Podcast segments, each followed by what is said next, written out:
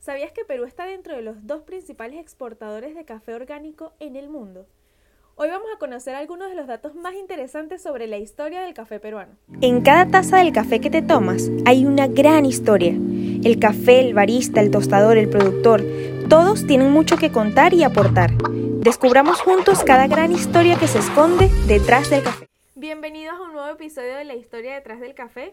Hoy vamos a hablar de la historia del café peruano y de algunos datos súper interesantes en conmemoración del Día del Café Peruano. Eh, pues esto es un día fiesta en Perú, en el mundo del café, en la comunidad cafetera peruana.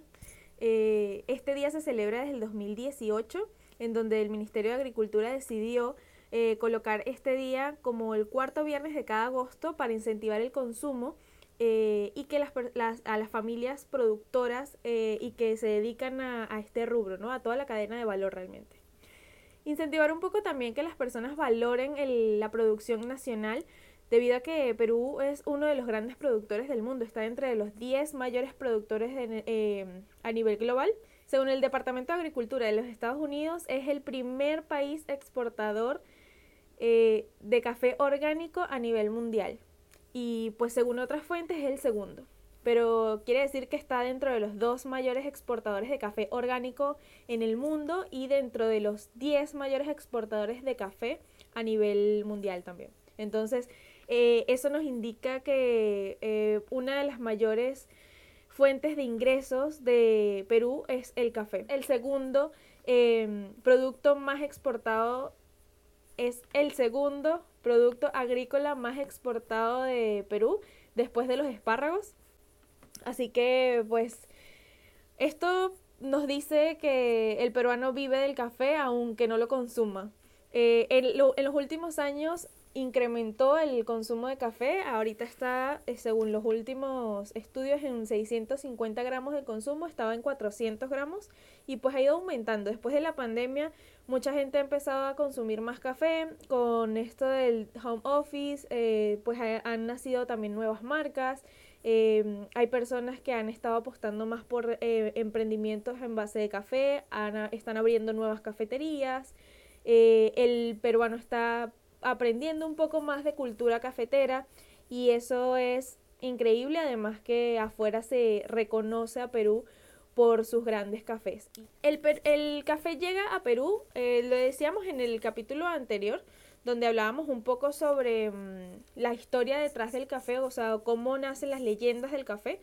Comentábamos un poco que a Latinoamérica llega el café gracias a la colonización con los europeos, pues traen esta nueva, mm, este, esta nueva cultura ya de, de lo que ellos habían aprendido con, con los países africanos, pues ellos traen a otros países de, de, Latinoamérica el café para empezar a hacer pruebas eh, y ver cómo reaccionaba. Obviamente lo hacen también para su consumo y pues se dan cuenta que el café se da muy bien en Perú y que se ya estaban haciendo pruebas en otros países de, de Latinoamérica y pues esto pasa en Perú aproximadamente en el siglo XVIII. Según algunas fuentes, las principales, las principales regiones productoras eran Cusco, Moyobamba, Jaén y Huánuco. Y ahorita este, se produce café en Perú en 10, en, al menos 10 departamentos y 210 distritos eh, entre todo lo, que conforma. Eh, los cafés peruanos son bastante reconocidos a nivel mundial y además ahorita productores que mm, de nuevas generaciones que están haciendo cosas más atrevidas con el café, están innovando en los procesos, están eh, pues tratando de también agarrar un poco de los aprendizajes de los países hermanos como Colombia, como Panamá, que ya tienen un poco más de, mm, de trayectoria en hacer procesos diferentes al café.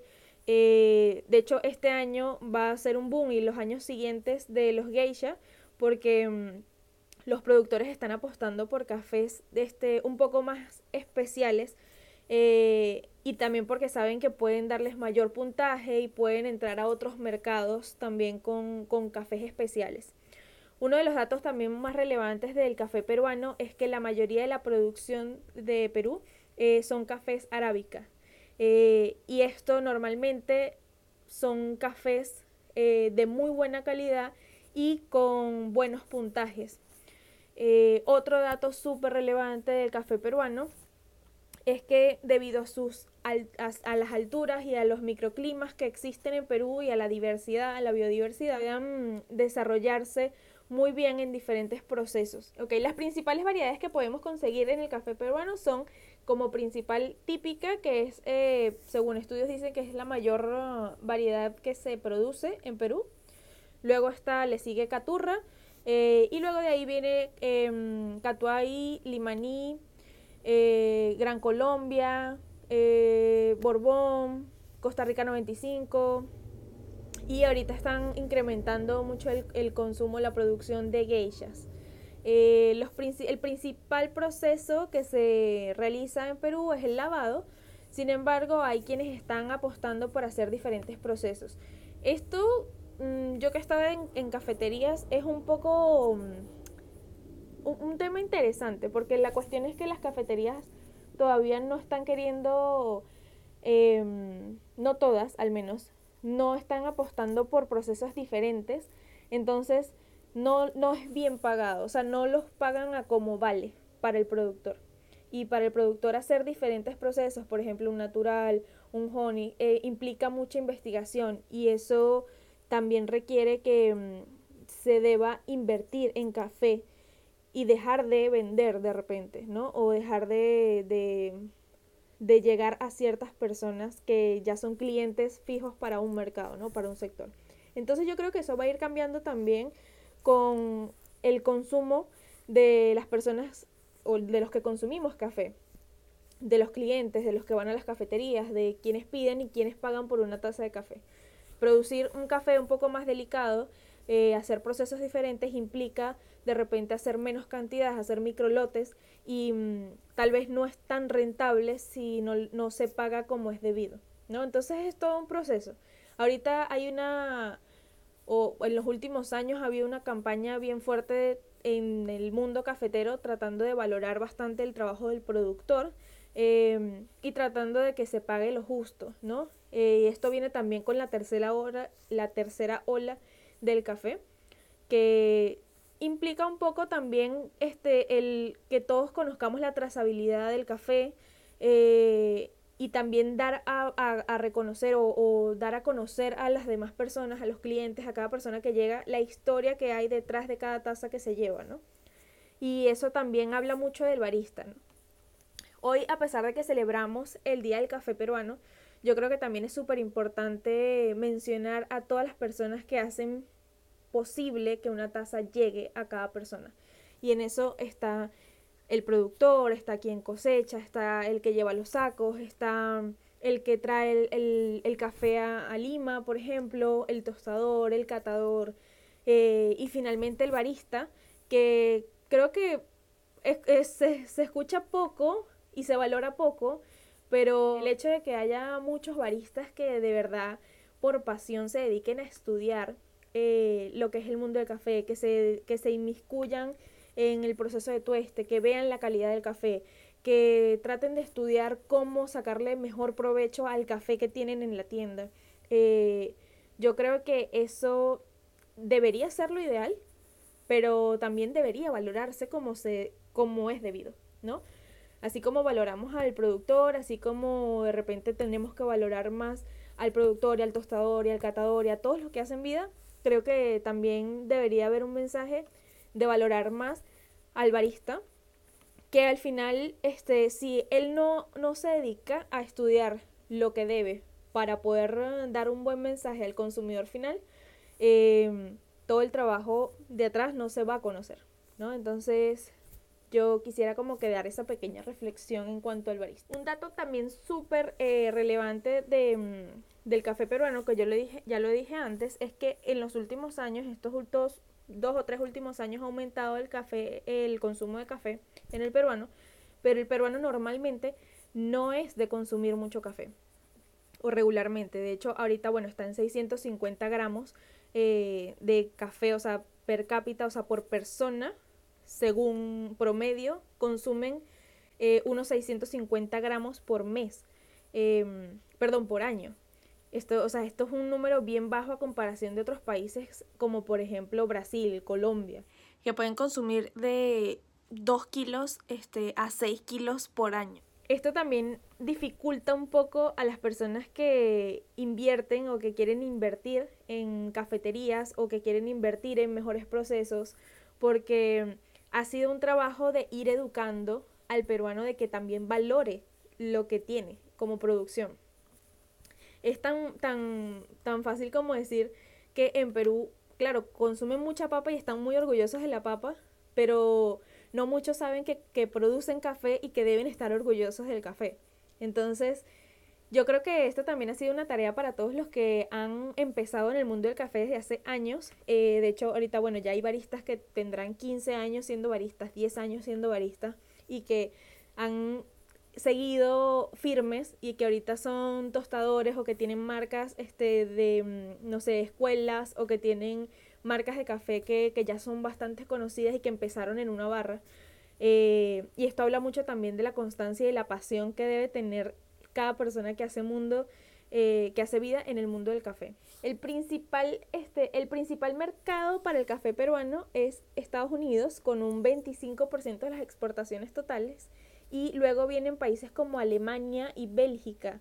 Eh, me parece súper interesante estos datos. Yo no lo sabía tampoco hasta que este, estuve investigando para este episodio. Y mm, creo que también, bueno, importantísimo que el 75% del peruano sigue consumiendo café soluble, o el 75% de las personas que viven en Perú también, ¿no?